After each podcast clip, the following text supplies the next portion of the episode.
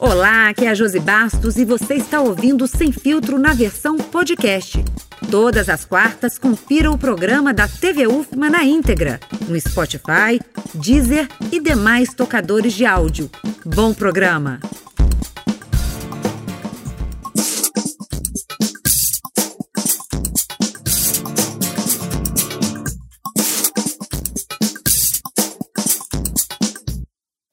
Vamos começar agora mais uma edição do Sem Filtro, um espaço de debate de ideias. Aqui nós convidamos personalidades para falar de política, saúde, educação, arte, entre outros assuntos. O Sem Filtro de hoje conta com jornalistas de diferentes veículos de comunicação. O nosso programa Sem Filtro também conta com a participação dos entrevistadores e convidados agora em formato online, aqui na nossa telinha do estúdio da TV UFMA, para participar deste debate. E se você quer mais informações, acesse o canal do YouTube da TV UFMA e das mídias sociais. O nosso entrevistado de hoje é o secretário municipal de Educação, Marco Moura. E antes do debate sem filtro, a gente vai conhecer um pouquinho sobre a sua trajetória. Vamos lá! O secretário municipal de Educação de São Luís, Marco Moura, é economista pela Universidade Selma, especialista em gestão estratégica pela Universidade Federal de Santa Catarina e mestre em gestão pública pelo Instituto Politécnico da Guarda de Portugal. Moura tem 48 anos, é casado e pai de três filhos. Antes de assumir a Secretaria Municipal de Educação, Marco coordenou a Escola de Governo e Gestão Municipal e também atuou em órgãos da iniciativa privada, inclusive como professor. Ao longo de sua carreira, Marco Moura realizou atividades em diversas entidades do Sistema S, como o SESI e o SENAI.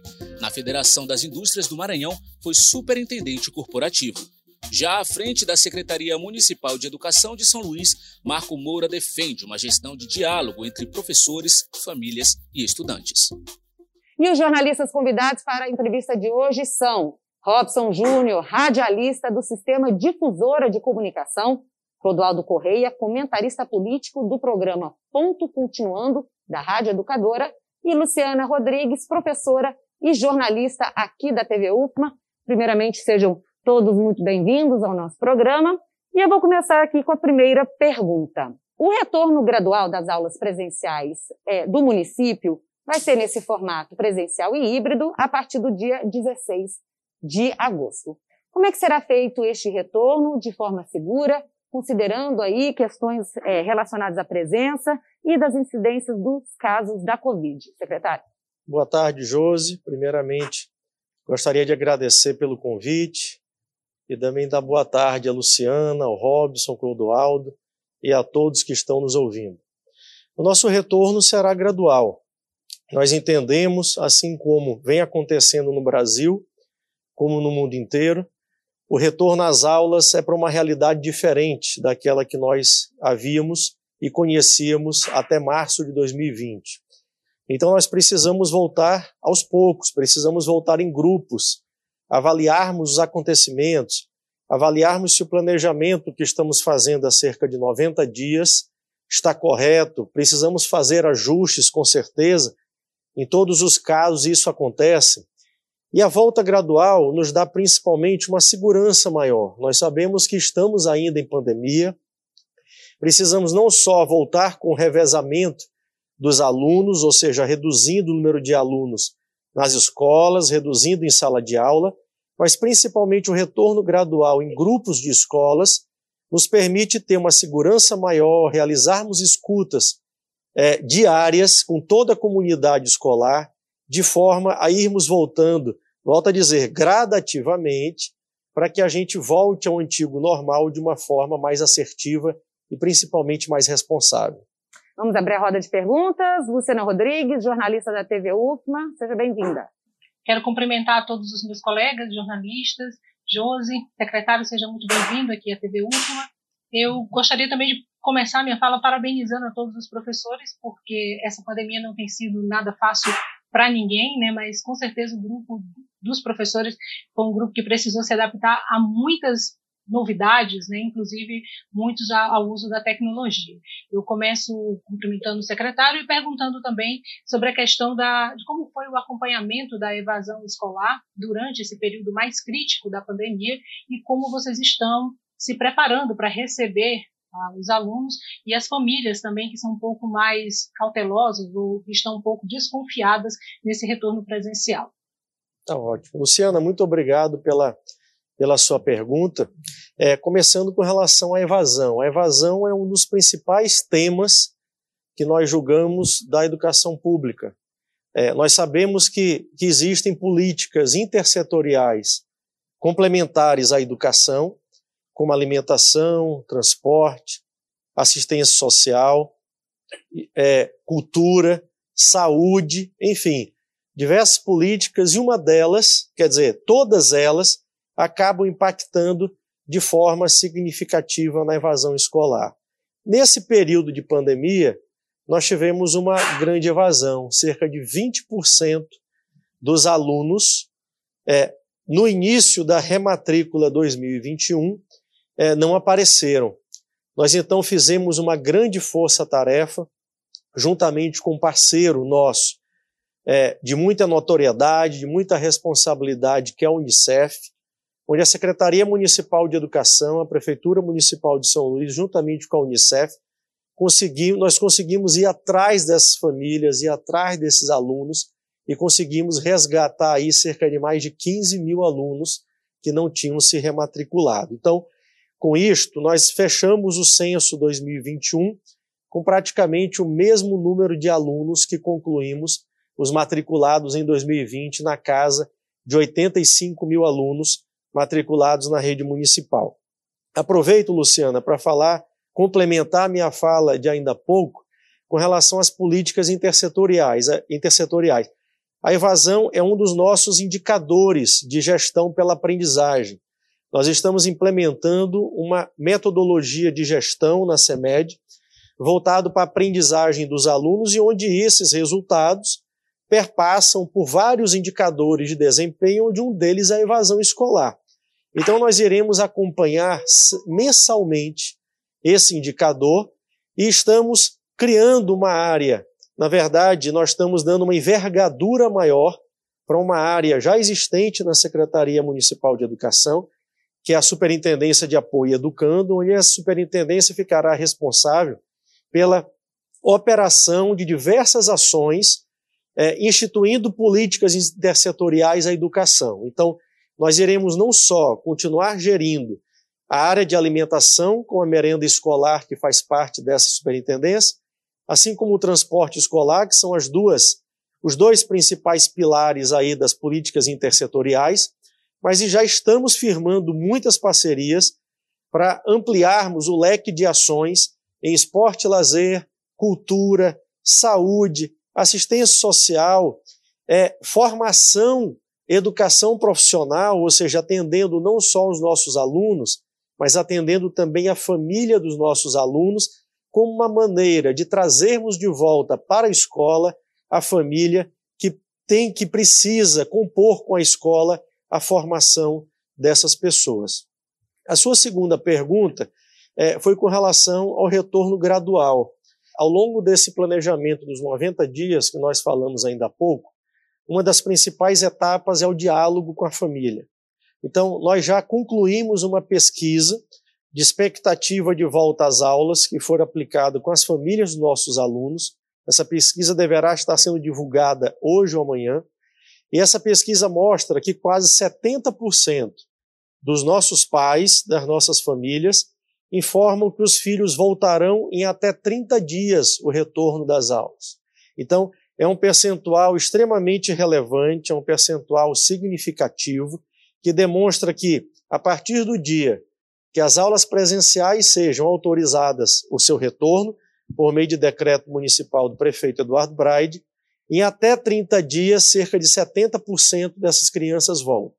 E o que que, o que que nos mostra a prática disso desde o ano passado e que muitas escolas já retornaram? é que isso aumenta ainda mais. Esse índice acaba sendo ampliado porque durante a, a aplicação da pesquisa, ainda, é, ainda há uma certa reticência em, em voltar às aulas, ou certo receio em voltar às aulas por conta das famílias. E quando isso acontece de fato, acontece na prática, esse índice inclusive aumenta. E aí, de posse dessa pesquisa, de posse do protocolo sanitário já elaborado e validado por médicos infectologistas, pela Secretaria Municipal de Saúde, pela Vigilância Sanitária do município de São Luís e validado pelo Ministério Público, pelo Sindicato de Professores, pelo Conselho Municipal de Educação, nós estamos já realizando algumas ações com as nossas famílias. Nós realizamos semana passada uma transmissão de um médico infectologista, parceiro nosso, que foi indicado pela Fundação Lema, já, já fizemos uma gravação, uma palestra e divulgamos via TV isso às nossas famílias.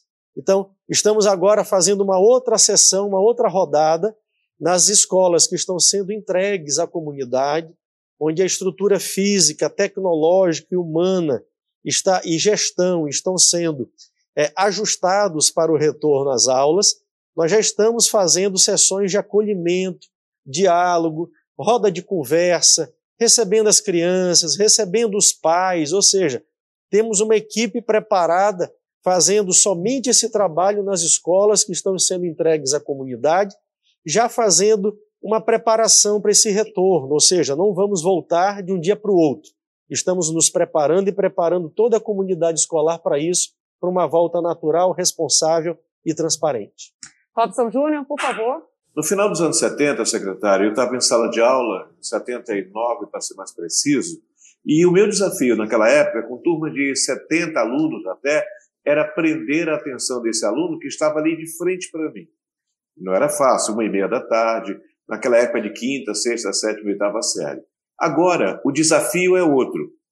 Os alunos estão à distância e os professores estão é, segurando, digamos assim, fazendo algo, um tipo de aula que possa prender a atenção do aluno. Eu queria saber especificamente como é que estão esses treinamentos, como é que esses professores estão sendo preparados para exatamente ter essa audiência educacional presa, atenta às suas aulas. Robson, obrigado pela pergunta. E todos nós, educadores e pais que temos crianças nas escolas, sabemos o grande desafio que temos enfrentado desde o ano passado para que a educação continue e que o prejuízo e que as perdas sejam as menores possíveis. Eu digo que esse é um desafio a ser enfrentado pelo mundo inteiro, onde especialistas já calculam que o prejuízo na educação pode não ser de décadas, mas talvez chegar a quase um século ou a uma questão até imensurável é, é, nessa situação. E isso é muito preocupante. É, nós estamos, como eu falei ainda há pouco, passando por um processo de formação de todos os nossos professores, não só no protocolo sanitário, mas principalmente pedagogicamente dentro de um novo modelo de ensino. Então, nós tínhamos um modelo 100% presencial, passamos para um modelo 100% online e agora teremos um modelo híbrido que realmente exigirá do nosso corpo docente, do nosso corpo administrativo, do nosso corpo gestor, do, dos nossos terceirizados, da nossa família, de toda a comunidade escolar, é, um pouco mais de esforço. E assim tem, tem, sido, tem acontecido em todas as instituições de educação, sejam elas públicas ou privadas, sejam elas em São Luís ou em qualquer lugar. Antes de eu chegar aqui na TV UFM, eu passei por uma conversa ainda há pouco com gestores escolares, é, falando a eles exatamente isso: o comprometimento, o desafio e principalmente o envolvimento que todos nós precisaremos ter, é, de fato, nesse início, nessa retomada e nesse, nessa volta de aulas presenciais. Mas sua pergunta é muito interessante. Você diz é, é, qual o que providência nós estamos tomando ou pensando é, e como enfrentar esse desafio do mundo atual de uma educação moderna, de uma educação diferente e que acima de tudo o aluno é, é, precisa ter atrativos para que de fato ele não evada, ele não saia da escola e para que de fato ele continue na escola. Então, primeiro, eu falei ainda há pouco para a Luciana, a nossa estratégia de nós ampliarmos as nossas ações de educação por meio de políticas intersetoriais, adotando inclusive a família como principal parceiro da escola no processo de ensino-aprendizagem. É, e sabemos que no Brasil, grande parte da evasão escolar é para as crianças deixarem de estudar para trabalhar.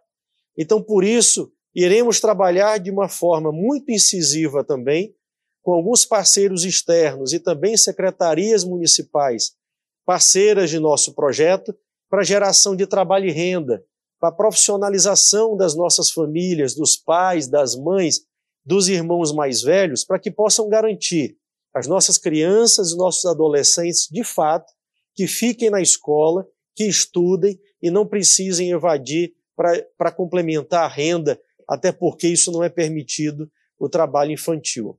Mas aí, quando a gente fala em educação moderna, Robson, nós falamos na educação 4.0. Nós falamos em tecnologias educacionais. Eu também falava isso ainda há pouco na reunião com os gestores. A nossa política, a determinação do prefeito Eduardo Braide, é mudarmos a educação do município de São Luís. Nós precisamos avançar, nós precisamos modernizar, nós precisamos não só formar o nosso corpo docente, pedagogicamente falando, e que o nosso corpo docente é muito bem formado, nós temos muitos mestres, temos muitos doutores, nós temos um corpo docente extremamente capacitado e nós precisamos evoluir sim nas tecnologias educacionais. Nós precisamos fazer o que o mundo todo nos mostra que precisamos fazer. Há uns anos atrás, somente a universidade se preocupava em falar para os seus alunos como era o mercado de trabalho. E para isso nós temos o estágio curricular e o estágio extracurricular como ferramenta indispensável para que os alunos da academia, dos, cursos superiores, possam conhecer o mercado de trabalho. Só que isso vem se antecipando cada vez mais. Isso já passou pelo ensino médio, por meio dos cursos técnicos de nível médio, isso já chegou no ensino fundamental. Então, nós temos aí um grande desafio, sim, que é trazer para a rede municipal de ensino, principalmente o ensino fundamental, anos finais e logo, logo aos anos iniciais, é, tecnologias educacionais e uma forma de ensinar de fato diferente, fazendo com que o aluno seja o protagonista do processo ensino-aprendizagem e que, de fato, ele conheça tecnologias como a inteligência artificial, a realidade aumentada, a realidade virtual, a sala de aula invertida dentre outras. Clodoaldo Correia, por favor. É, secretário, o senhor falou agora um pouco sobre o déficit educacional que a gente vai ter, prejuízo aí de até décadas na educação no mundo inteiro, não só aqui em São Luís, é claro, mas em São Luís a gente teve um prejuízo muito grande, né? Porque na rede privada abriu um pouco quando a pandemia arrefecia, mas em São Luís, desde março do ano passado, não tem um dia de aula sequer presencial nas nossas escolas, um modelo híbrido que é, eu queria até que o senhor falasse como é que funcionou, se funcionou de alguma forma, e por isso eu queria perguntar mesmo, é, como vai ser o passo inicial, pedagogicamente, né? De onde começa agora com a volta do ensino híbrido? Por exemplo, um aluno que estava no oitavo ano, é, em 2020, agora ele vai começar como? Que tipo de ensino ele teve nesse período remoto? É, qual foi a perda que ele teve? O professor vai chegar para ele já dar aula do nono ano ou do oitavo ano? É, como é que está esse planejamento pedagógico? O que, é que os alunos perderam e como começa agora as aulas? Boa tarde, Clodoaldo. Muito obrigado pela, pela contribuição é, e pela pergunta. É, isso é um fato, que você relata é um fato. Nós estamos desde março sem as aulas presenciais. As aulas têm acontecido de forma remota, por meios tradicionais, entrega de atividades, uso de plataformas para comunicação com os alunos e com as famílias. E neste ano especificamente, se deu um avanço se deu um avanço por meio do uso de plataformas da Google. Nós evidenciamos há dois meses a formação de professores e gestores nesta plataforma, e a partir agora de agosto teremos, na verdade, várias alternativas. É, eu conversava ainda há pouco com a Josi sobre isso. Não existe uma alternativa que seja ideal.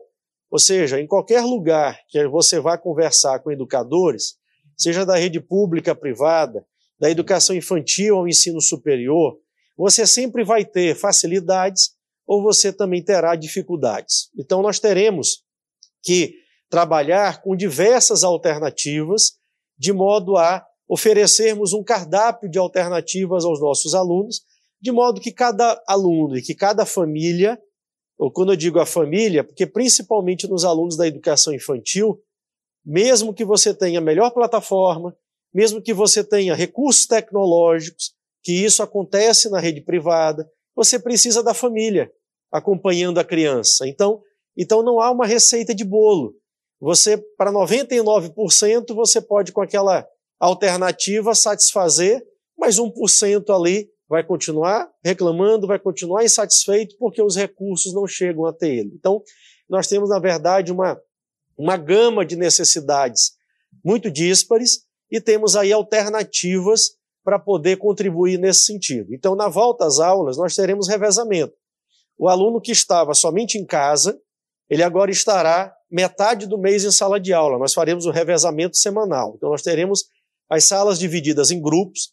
Esse trabalho já está sendo feito com toda a nossa equipe pedagógica da nossa área de ensino, juntamente com os nossos gestores e gestoras escolares, coordenação pedagógica, dividindo esses alunos em grupos e esses, essas famílias receberão todo esse calendário. Então, o aluno estará na escola numa semana, onde ali ele estará normalmente, receberá merenda escolar, será, terá o transporte escolar, e nesta semana os professores já farão o planejamento da semana seguinte. Então, na semana seguinte, ele levará tarefas para casa, ele assistirá vídeos pelas plataformas, ele, ele terá, ele assistirá por meio de canais de TV reforços escolares, e nós aplicaremos também, Clodoaldo, um diagnóstico em, todo, em todos os alunos de retorno. Por esse motivo, nós não podemos retornar com uma quantidade muito grande de alunos.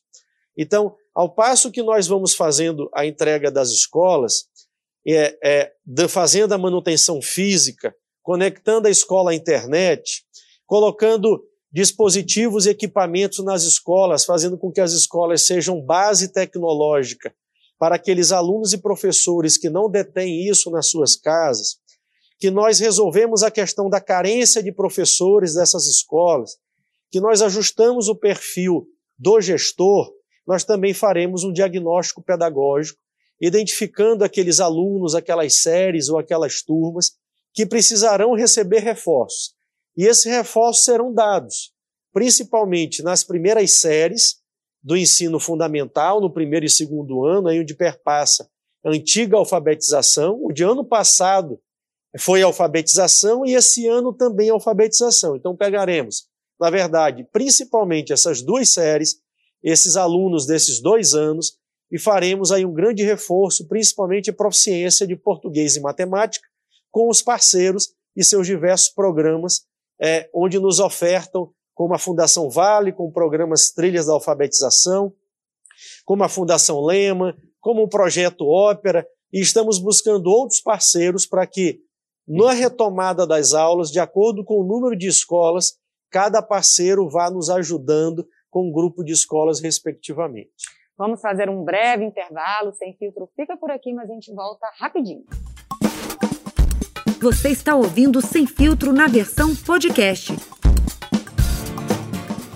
Estamos de volta com Sem Filtro e o nosso entrevistado de hoje é o secretário municipal de Educação, Marco Moura. Agradeço também a participação dos jornalistas convidados para este debate Sem Filtro aqui na TV UFMA. E você pode conferir este programa no nosso canal do YouTube e nas mídias sociais pelo link que aparece aí na telinha.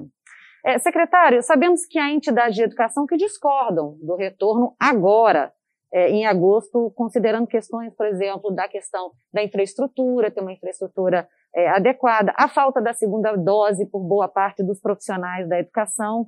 Como é que a secretaria tem procurado dialogar com essas instituições? Josi, nosso diálogo é muito aberto, é muito transparente e principalmente com muito respeito. Nós vivemos num, num momento em que respeitamos as diversidades, respeitamos as diferenças, mas o mundo inteiro sabe que, por conta do que conversamos ainda há pouco, no primeiro bloco, nós precisamos retomar a educação e precisamos diminuir o prejuízo já encontrado no mundo inteiro. É, com relação à vacina, São Luís é a capital, é, é a principal capital no Brasil Então, praticamente, nós temos vacinados toda a população adulta. Nós estamos vacinando hoje adolescentes de 15 anos e chegaremos logo, logo até os 12 anos, que é o que é permitido para a vacina da Covid-19. É, além disso, nós faremos também, em parceria com a Secretaria Municipal de Saúde de São Luís, nós faremos a testagem da comunidade escolar. Então, mais uma vez, repito a importância da volta gradual das escolas. O nosso universo é uma quantidade de pessoas muito grande. Nós temos 85 mil alunos, nós temos 8 mil servidores, fora a família. Então, nós temos aí uma quantidade de pessoas envolvidas nas escolas muito grande. Não podemos aí retornar de uma vez só com 50, 70, 80% das escolas. Então, entendemos que essa realmente é a maneira correta.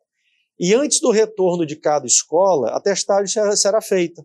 Nós testaremos todos os nossos professores, servidores, alunos e pais, ou seja, aqueles que forem detectados com o vírus da Covid, nós temos um protocolo já desenhado com a Secretaria Municipal de Saúde e as providências serão tomadas. É esse treinamento, essa formação que todo o nosso pessoal passará agora na primeira quinzena de agosto, antes do retorno das aulas.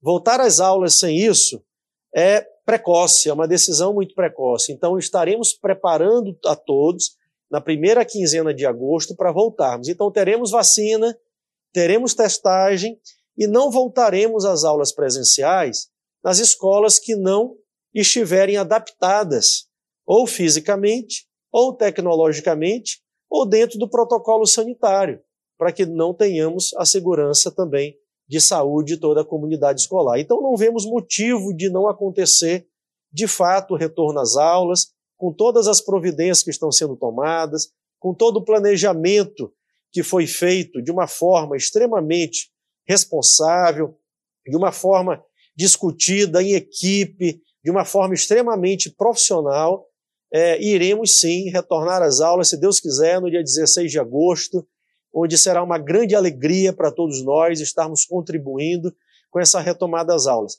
É, nós estamos fazendo já a fase de acolhimento, que eu falei ainda há pouco, e já percebemos o quanto as famílias, o quanto as crianças e quanto os profissionais estão felizes com isso. Agora, cada um precisa fazer sua parte. É preciso que cada um saiba exatamente qual é o seu limite de direitos e qual é realmente a sua participação de deveres. Se cada ator nesse processo fizer a sua parte, tiver bom senso, tiver resiliência e principalmente empatia, nós com certeza avançaremos de uma forma gradual, pode não ser a mais rápida possível, mas será a, mais, a, a, a forma responsável, a forma equilibrada e principalmente a forma madura de retorno às aulas presenciais. Vou começar esse bloco com o Clodoaldo Correia. Fique à vontade, por favor. Secretário, eu quero falar um pouquinho sobre o direcionamento, direcionamento dos recursos da Secretaria de Educação nesse período de pandemia, já que se economizou bastante com é, energia elétrica, com manutenção, uma série de coisas. É claro que a gente sabe que grande parte do orçamento é com folha, e a folha não para. Se de alguma maneira o recurso foi levado, foi redirecionado para outra secretaria, ou ficou na Secretaria de Educação mesmo, se nós tivemos é, direcionamento para reformas é, de escolas, construção de escolas. A gente sabe que São Luís tem um déficit ainda muito grande de salas. São Luís aluga salas que ele chama de anexos em locais muito inadequados ainda. Então, eu queria saber como é que a secretaria usou os recursos nesse período de pandemia, como realocou e como é, trabalhou essa questão nesse período. Muito bom, Clodoaldo. Sua pergunta é muito pertinente porque nos permitirá falar não só do presente, mas principalmente do futuro. É, como você falou, realmente a grande parte do orçamento é, municipal e a Secretaria Municipal de Educação não foge dessa regra com folha de pagamento. E com pandemia ou sem pandemia, é, os servidores municipais receberam seus proventos e na atual gestão Eduardo Braide, inclusive, é, esse pagamento é feito sempre antes do final do mês. É, a, a secretaria se preparou principalmente é, para a volta às aulas. Então, é, o recurso que nós temos para os outros, para os outros elementos de despesa, digamos assim, foram realizados e nós estamos utilizando agora principalmente para arrumar nossas escolas. Ou seja, a questão tecnológica de computadores que nós citamos ainda há pouco, a questão do próprio mobiliário, a questão de formação de pessoas. Por mais que a gente não estivesse em aula, nós estávamos em formação de pessoas. Existem custos que durante o momento normal, digamos assim, presencial, não existiam e outros passaram a existir. Então, como nós adotamos muito a sistemática de entrega de material impresso, os custos com reprografia, aluguel de máquinas, o papel, enfim, material, isso acabou crescendo também por um outro lado. A merenda escolar que não teve foi transformada em kits de alimentação. E nós já, já temos, é, até o final deste mês, toda a entrega de kits de alimentação até o mês de junho, de forma regular. É, não teremos mais pendência nenhuma com relação a isso. Nós fizemos e continuamos a fazer, já fizemos agora recentemente a manutenção da nossa frota de ônibus escolares para esses que forem, os alunos que forem voltando gradativamente, os, os carros e os ônibus já estão prontos para serem atendidos. Então, nós temos aí uma série de atividades que até então, de uma forma normal, não eram levadas em consideração, passaram a ser, e agora nós estamos novamente buscando readequar toda essa situação para o retorno, onde nesse momento grande parte dos recursos está sendo voltado para a recuperação das nossas escolas, e nós estamos aí com um plano extremamente desafiador, e como parceiro a nossa CEMOSP, a nossa Secretaria de Obras Públicas, então temos aí dois grandes parceiros no município, secretário Davi Caldebella, secretário Joel Nunes, na saúde e na, e na infraestrutura, é, e iremos, a partir de agora, falei ainda há pouco, implementar, Clodoaldo, um plano de gestão para a CEMED. Nós teremos não só é, um planejamento estratégico a médio e longo prazo, utilizando indicadores. A evasão é um desses indicadores que nós citamos ainda há pouco, mas iremos mais ainda estabelecer um modelo de gestão eficaz e um modelo de gestão que nos permita utilizar da melhor maneira possível os nossos recursos. Robson Júnior, por favor. É, o secretário Marco, ele tem uma experiência tanto na, com escolas particulares quanto agora com o municipal, que são situações diferentes. Mas, pelo que eu percebo, o, a, esse nosso momento vai exigir uma ação multidisciplinar, sei lá, multiprofissional, como se falava. Você falou ainda há pouco, saúde, a, a própria pedagogia e a tecnologia. Como é que a prefeitura e a secretaria especificamente estão buscando? Que parceiros são esses? Porque nós vamos precisar de um esforço muito grande, incluindo, inclusive, as próprias famílias, né? Porque a gente percebeu isso. Muitos pais não se envolveram tanto em acompanhamento, por exemplo, nos smartphones, nos tablets, e a presença deles é fundamental nesse aspecto. Como é que a, a, a prefeitura e a secretaria estão trabalhando nessa nessas parcerias? Robson, nós poderemos elencar aqui alguns parceiros, talvez não cite todos, mas nós temos alguns parceiros de âmbito nacional, onde podemos citar a Fundação Lema, a Fundação Vale, o Instituto Ayrton Senna, é, o Instituto Alcoa. É, recentemente estamos em tratativas com parcerias locais entidades do Sistema S, como o SES, o SENAI, o SESC, o SENAC, o SEBRAE, o IFMA, a Universidade Federal do Maranhão, a UEMANET, é, a rede privada de educação, por meio do seu, do seu sindicato de escolas particulares, que também tem nos dado um grande apoio de transferência de know-how, de transferência de tecnologia, principalmente nas nossas formações de plataformas educacionais. Temos a Secretaria Municipal de Tecnologia também nos dando um grande apoio com relação à conectividade das nossas escolas por meio do programa Escola Conectada. Enfim, nós, nós estamos nos, nos preparando é, não só para a volta às aulas, nós estamos nos preparando para um novo modelo de educação do município. Nós estamos nos preparando para realizarmos de fato, como eu falei no bloco passado, uma educação inovadora. Não para exatamente implantarmos laboratórios de informática nas escolas. Isso é um modelo ultrapassado. Nós precisamos levar aos alunos em suas salas de aula carrinhos com equipamentos, com tablets, instalarmos lousas digitais nas nossas salas. E aí, isso não é em tudo. Nós temos 260 escolas. Então, é, no, toda implantação, toda mudança que fazemos, isso em qualquer gestão, Robson, não só na privada como na pública, se nós quisermos fazer qualquer melhoria de uma vez só, com todos, nós iremos fracassar. Então, para tudo exige planejamento, exige projeto, um projeto piloto, exige testagem e avaliação, exige uma retroalimentação do processo, aprendizagem, porque nós lidamos também com gente, lidamos com pessoas. Né? Então, e quando se fala principalmente numa educação pública, nós precisamos dialogar com muitos atores.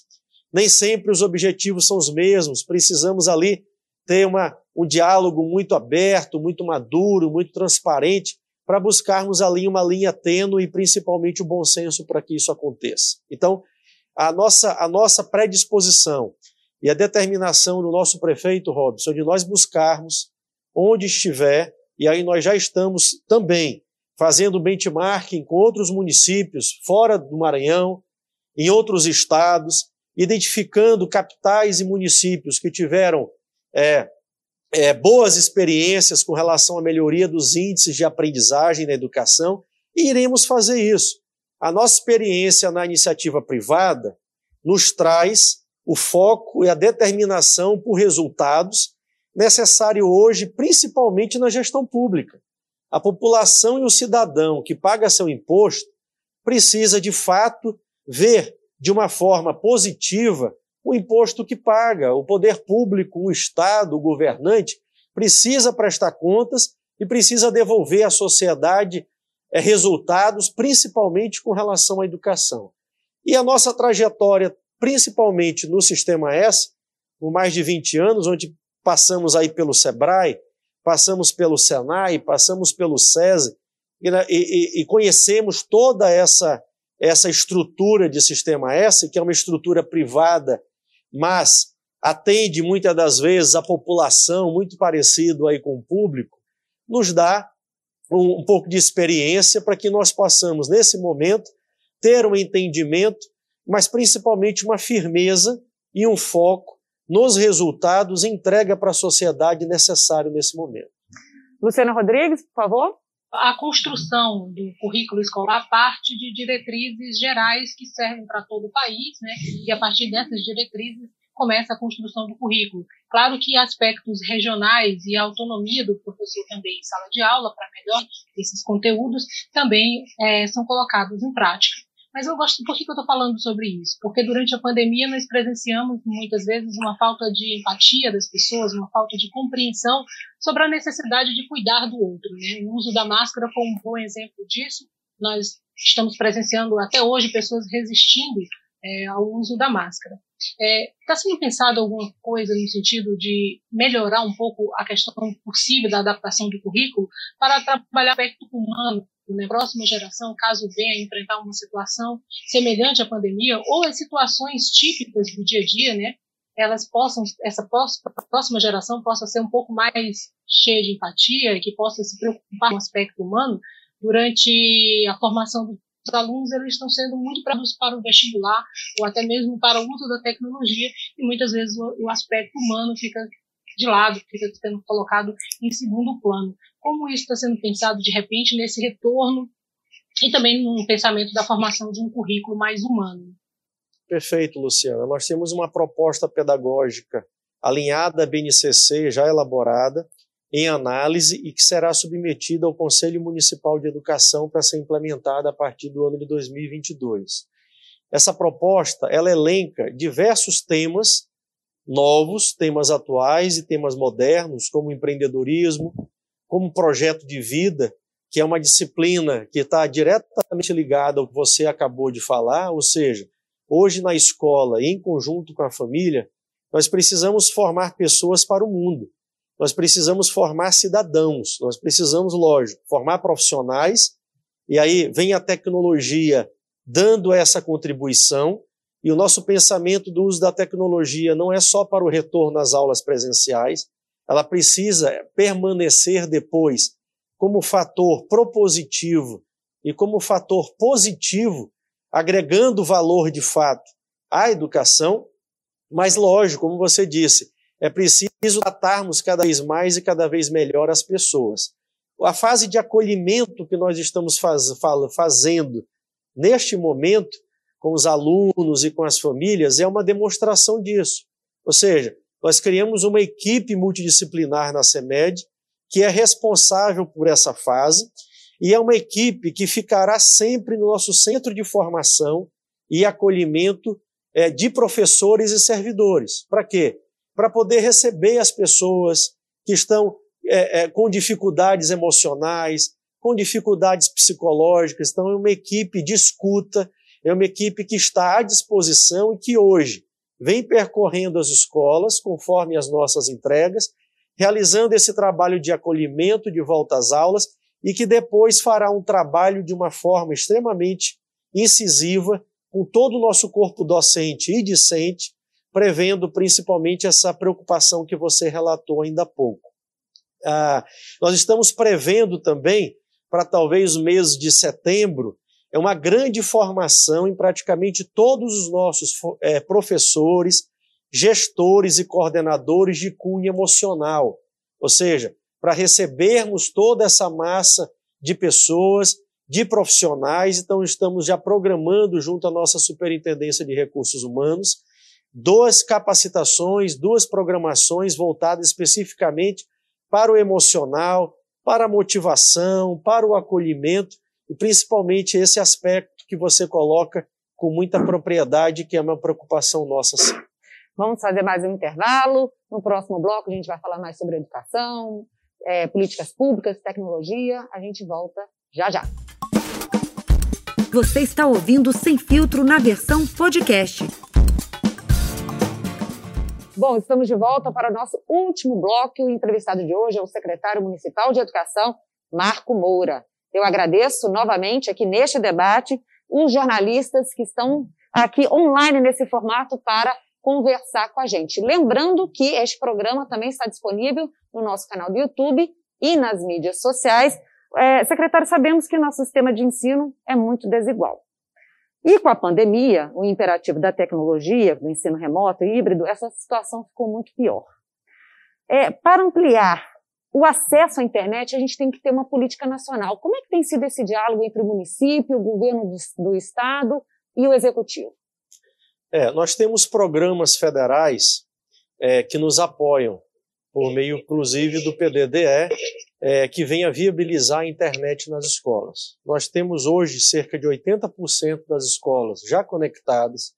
Nós temos, conforme o plano de retorno das escolas, um dos critérios que estão sendo analisados é justamente a conectividade das nossas escolas. Aquelas que não estão conectadas, elas estão sendo conectadas.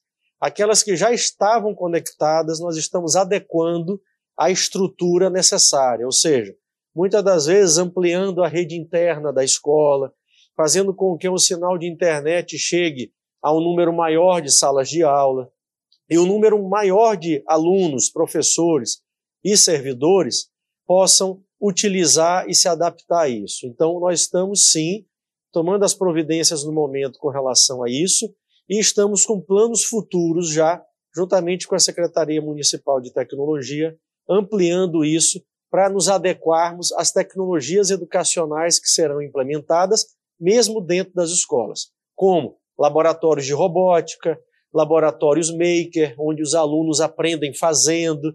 Essa é a educação nova, essa é a educação moderna. O aluno como protagonista, com aprendizagem colaborativa e com ambientes é, é, não individuais, mas ambientes colaborativos em que o conhecimento e a aprendizagem é, é, são desenvolvidos por meio do aprender fazendo. Vou abrir essa rodada com o Robson Júnior. Bem, serei breve. É, secretário, no meio dessa pandemia, um assunto, vou para a pauta, que é exatamente o fato de que pessoas com baixa renda tiveram mais dificuldades em se adaptar. O senhor está falando de uma série de possibilidades, isso me deixa muito feliz das possibilidades, das parcerias, que isso vai reduzir esse fosso. Como é que o senhor percebe? O senhor está tantos anos em educação, como é que o senhor percebe essa realidade? Abriu-se um fosso maior entre a, as possibilidades de uma educação melhorada, digamos assim, para aqueles que já têm alta renda, de uma educação mais difícil nesse momento para as pessoas das instituições né, públicas.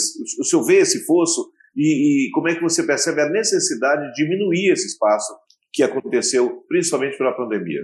Perfeito, Robson. Nós podemos avaliar que no curto prazo, talvez esse fosso aumentou. Ou seja, é, num primeiro momento, a, esse, esse ato, esse espaço que havia aí entre uma rede e outra, acabou se aumentando. Entretanto, a própria dificuldade, a própria pandemia, fez com que muitas políticas públicas fossem criadas, muitas providências fossem tomadas e que os gestores se atentassem para isso. Ou seja, é, o momento e pensando em termos de futuro, pensando daqui para frente, é, a informação ela se tornou mais democrática, a tecnologia ela se tornou mais acessível, as alternativas se ampliaram. Aquilo que era muito reduzido e acessível a poucos, hoje está mais fácil de ser acessado. Então, no primeiro momento, concordo, esse fosso se acentuou. Mas a partir de agora, e para aqueles que realmente tiverem determinação, vontade e coragem de contribuir com a educação e acreditarem na educação como mudança e como transformação, irão utilizar todas essas alternativas, todas essas oportunidades, Robson, para diminuir esse espaço. E essa é a determinação do nosso prefeito Eduardo Braide, assim como a nossa. Luciana Rodrigues, por favor. Secretário, nós estamos vivendo um momento delicado, inclusive na economia, né? Alguns cortes estão acontecendo, a diminuição de gastos, e ao mesmo tempo também temos um aumento de despesas em outras áreas que são necessárias por conta dessa situação da pandemia. Eu pergunto ao senhor se há alguma previsão para ampliar também o quadro de funcionários que estejam trabalhando diretamente com a educação, ou seja, o desemprego também é uma questão é, da atualidade que tem sido potencializada também pela pandemia. Há alguma previsão, inclusive, para ampliar esse quadro multidisciplinar? Perfeito, Luciana. Luciana, recentemente o prefeito Eduardo Braide convocou professores que foram aprovados, inclusive, no último concurso público. E o nosso trabalho, o nosso dever de casa nesse momento é fazermos uma atualização de todo o nosso quadro. Então, nós estamos iniciando um censo interno onde iremos fazer todas as adequações necessárias para que tenhamos assertividade em realizarmos ampliação de carga horária ou realizarmos um próximo seletivo ou concurso, mais precisamente naquelas áreas que de fato tivermos carência de profissionais. Então, a rede municipal de educação não é diferente de uma organização como qualquer outra. Então, os anos vão passando, o tempo vai passando e nós precisamos nos adequar. Então, iremos fazer essa adequação, sim, até o final deste exercício, e a partir daí iremos tomar as providências necessárias, ou de adequação, ou de, de, de, de reestruturação, ou de nova alocação, ou de ampliação, como você falou, dependendo da situação. Se não de professor, mas de cuidadores, ou de equipe gestora, ou de equipe administrativa. Então, o prefeito nos determinou que fizéssemos isso estamos fazendo, porque aí sim teremos foco e teremos assertividade para utilizar o recurso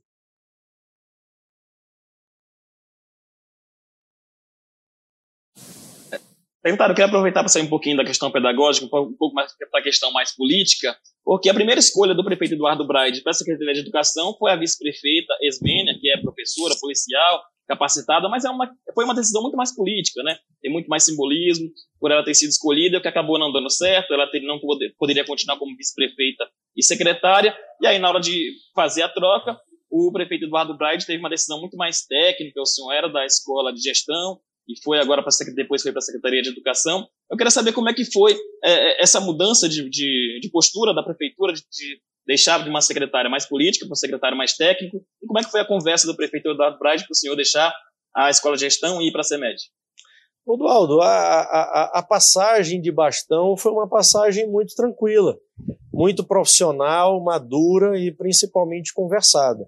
A, a nossa vice-prefeita Ismênia deu uma contribuição enorme à Secretaria de Educação, continua dando uma contribuição muito grande, é uma parceira nossa muito forte, juntamente com o nosso prefeito.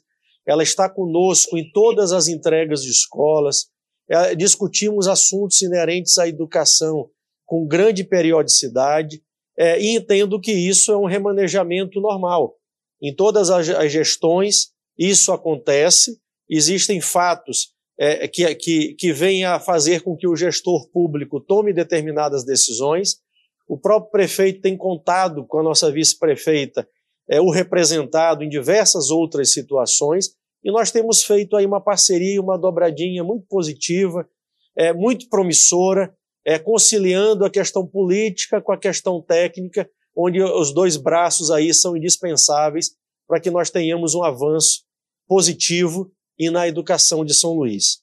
É, eu gostaria, Josi, de, de, de, dizer o seguinte: nós gostaríamos de dizer a todas as nossas famílias, aos, aos profissionais que estão na rede municipal de ensino, é, agradecer a, aos jornalistas, à imprensa que tem nos dado um apoio fundamental nesse processo de retomada, e principalmente as famílias, porque não me direciono diretamente aos nossos alunos, que são todos crianças, adolescentes, menores, mas às famílias, aos pais ou responsáveis. Acreditem no trabalho que estamos fazendo, acreditem na disposição, no comprometimento do prefeito Eduardo Braide com relação à educação, acreditem na nossa disposição e no nosso compromisso de fazer da educação de São Luís uma, educação melhor. Nós estamos trabalhando diuturnamente para isso e o nosso slogan da nossa volta é: vai dar certo. Fiquem convincentes disso. Vai dar certo. Ótimo. Chegamos ao final do nosso programa. Eu quero agradecer ao nosso entrevistado de hoje, o secretário municipal de Educação, Marco Moura, os jornalistas convidados do programa de hoje, Luciana Rodrigues, jornalista e professora aqui da TV UFMA, Robson Júnior, radialista da Rádio Difusora e Clodoaldo Correia, do blog do Clodoaldo e Rádio Educadora. Gostaria muito de agradecer a, a participação de vocês. Secretário, o senhor já falou, mas o senhor pode dar as considerações finais. Bom, mais uma vez agradecer ao convite, dizer que nós estaremos sempre à disposição, agradecer à Universidade Federal, grande parceiro, é representado pelo nosso reitor Natalino Salgado, agradecer aos jornalistas que participaram aqui dessa, dessa roda de debate, nos dá a oportunidade na verdade, de expor, de apresentar é, as nossas propostas e, principalmente, demonstrar a nossa alegria, a nossa felicidade, a nossa satisfação em estar contribuindo com a melhoria de vida das pessoas. A nossa trajetória profissional sempre se deu dessa forma. O nosso intuito, Josi, é melhorar a vida das pessoas. E nós trabalhamos todos os dias com esse intuito, com esse objetivo, para cumprir essa missão. Ótimo, então. Agradeço mais uma vez a participação de todos aqui no programa, a sua audiência. O Sem Filtro fica por aqui e eu te espero na próxima semana. Até lá!